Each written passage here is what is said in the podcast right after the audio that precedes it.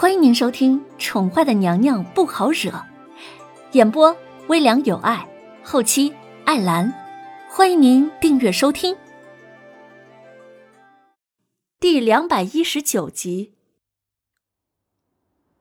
蓝风寨望崖亭上，一个男子静静的站着，眉目淡漠的看着山峰上的那一点雪白。文燕。你在蓝风寨也待了三个月了，怎么？难道就想这么一直逃避下去？蓝芷墨站在男子的身后，挑眉看了看那一脸冷色的男子。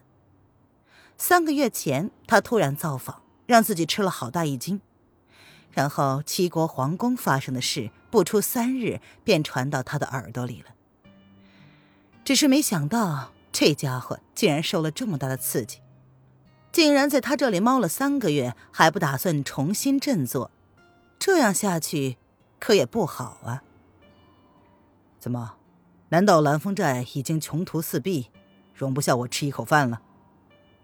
文燕闻言瞥了蓝芷墨一眼，一脸鄙睨的扯了扯嘴角：“那倒不是，蓝风寨在本寨主的领导之下，怎么可能沦落到你说的那种地步？”蓝芷墨闻言翻了翻白眼。这家伙是在用生命来鄙视他吗？既然如此，你管我要逃避多久？文燕双手负后，声音冷硬无情，仿佛一切情绪随着三个月前的那个晚上全部都被带走了。那个女人终究是放手离去了。你说你不就是一个女人吗？有什么好在乎的？况且人家还是皇后，蓝芷墨从头到尾都误认为文燕是爱惨了齐国皇后，所以才这么一蹶不振、死气沉沉的样子。你说错了，文燕闻言淡淡的否定：“什么错了？大丈夫何患无妻？你说你为了一个不论是心理还是生理上都已经被其他男人占据的女人，将自己弄成这个样子，你有什么地方错了吗？”蓝芷墨翻了翻白眼，简直是无法理解，为何爱情会让一个人盲目成这样。唉，墨，你还没有遇到。等你哪天遇到了，或许你就能体会我的心情了。文燕知道蓝芷墨误会了他，却也不辩驳。他对凌渊，或许曾经真的动过心。但是他后来却为了另外一个女人心痛。他永远记得那个晚上，那女人狠狠的甩了自己一个耳光，用一种极其陌生的眼神看着他说：“文燕，我恨你，我从来没有这么恨过一个人。你走吧，此生此世，我们永不复相见。”啊，好吧，好一个此生此世，永不复相见。他本来也做好了不再相见的准备，可是这话从那女人嘴里说出来，却是那么的伤人，仿佛心被挖走了一块，那么痛，却什么也说不出来。所以他就孬种的躲到了蓝风寨，一躲就是三个月。哎呀，拜托，看你的德行，我宁愿我这辈子都遇不上。蓝芷墨横了文燕一眼，这个男人或许不知道。三个月前，自己第一眼看到他的时候就被吓傻了。当时他一脸的胡茬，浑身的酒气，颓废的不成样子。看到自己之后，这家伙就很不够意思的倒下了，还是自己亲自背他。他真的被吓倒了。这个不可一世的家伙，竟然为了个女人伤成这样。文燕闻言，只是轻轻的笑着，也不反驳。眸子却仿佛陷入沉思一般。他低头看了看自己手上的青绡，上面的墨竹那么的深刻。那个女人曾经问过他，为什么跟他家小姐一样喜欢墨竹。那时候，他以为自己可能是因为凌渊的关系才喜欢，直到现在才发现，他是因为那个丫头才会喜欢墨竹的。因为他家小姐喜欢墨竹，所以林渊身上所有跟墨竹有关的，都是那丫头亲手绣的。原来有些东西，他要等到无法挽回的时候，才真正的明白，说要放下，可是最终放不下的，反而是自己。他肯定恨透了自己。他知道自己明明知道林渊会发生什么事，却不阻拦。他也阻拦过，可是林渊若是能够任人摆布，那么他就不是林渊了。哎，好了好了，走走走，今儿啊，老子陪你好好的喝个够，管他什么烦恼呢，都抛诸脑后去。大醉一场之后，那些前尘往事该忘了就忘了吧。蓝芷墨扯了扯嘴角，想要说些什么，却发现说什么也不对，干脆呀，就喝个痛快吧。走吧。文燕转过身，看了蓝芷墨一眼，随即收起了轻箫，勾唇淡淡一笑，并不反对。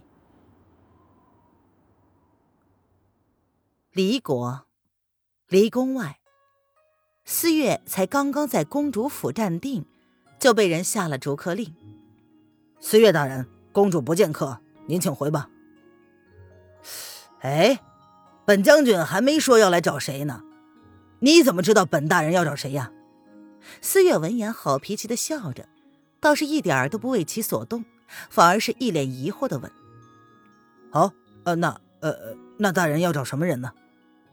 看守离宫大门的守卫见状，互相对视了一眼，一脸的不解。公主貌似没有说过四月大人不能找别人，本大人要找小希儿，你让她出来见我。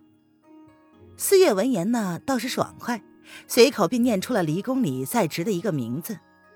啊，离宫里有这么个人吗？侍卫们面面相觑。有，刚刚调到离宫的，还是本大人调进去的。现在本大人要进去找他，可以进去了吧？四月见状笑了笑，见两个人已经被他说动，便不由分说的大步走进了离宫。那女人以为这样就可以将他拒之门外，也太小看他了吧！公主，你两天没有出宫走走了，要不奴婢跟你去御花园走走吧？这些日子御花园里的梅花开得正盛呢，好看的紧。思月还没有走近呢，便听到小希儿努力的哄着他家主子。事实上，思月并没有说谎，她确实是安排了小希儿进了离宫伺候。现在，小希儿是南宫丽的贴身宫女之一。听到小希儿的话，思月不由得皱起眉来。南宫丽掀了掀眼皮子，一脸无精打采的样子。自从那天被皇帝哥哥赶出龙贤宫之后，南宫丽就一直耿耿于怀，哪里都不想去了。甚至是前几天听说小家伙终于哭了的消息，也是忍着不去。可恶的皇帝哥哥，竟然用那么冷漠的语气说要打他。有什么好看的？看来看去，还不就是那几朵花？公主，皇上只是一时气话，怎么可能真的对你下手呢？你想想啊，即便皇上下了旨，那些奴才们也不敢真的下狠手啊。小希儿知道南宫里的心结在哪里，努力的开解他。才不是气话，我了解皇帝哥哥，他是真的要对我动手。我可是他亲妹妹呀，连抱抱渊姐姐的孩子都不能吗？这皇帝哥哥也是欺人太甚了。南宫丽想起来，还是觉得十分委屈。皇帝哥哥变了，从醒来那天就变了。以前他虽然表面温和，内心冷漠，但是对于他都是十分纵容的。渊姐姐走了之后，他整个人变得自己都不认识了。公主啊，你要给皇上时间呢，他毕竟……小希儿欲言又止的劝道：“皇上那么的爱皇后娘娘，为了她都不惜废了整个后宫。他真的没有想到皇上会对皇后娘娘这么深情。”可是皇后却突然没了，即便皇上心再怎么强大，也会承受不住的吧。皇宫内所有知道叶轩寒中了血蛊的都被处理掉了，所以小希儿根本不知道凌渊是为了叶轩寒才会死的。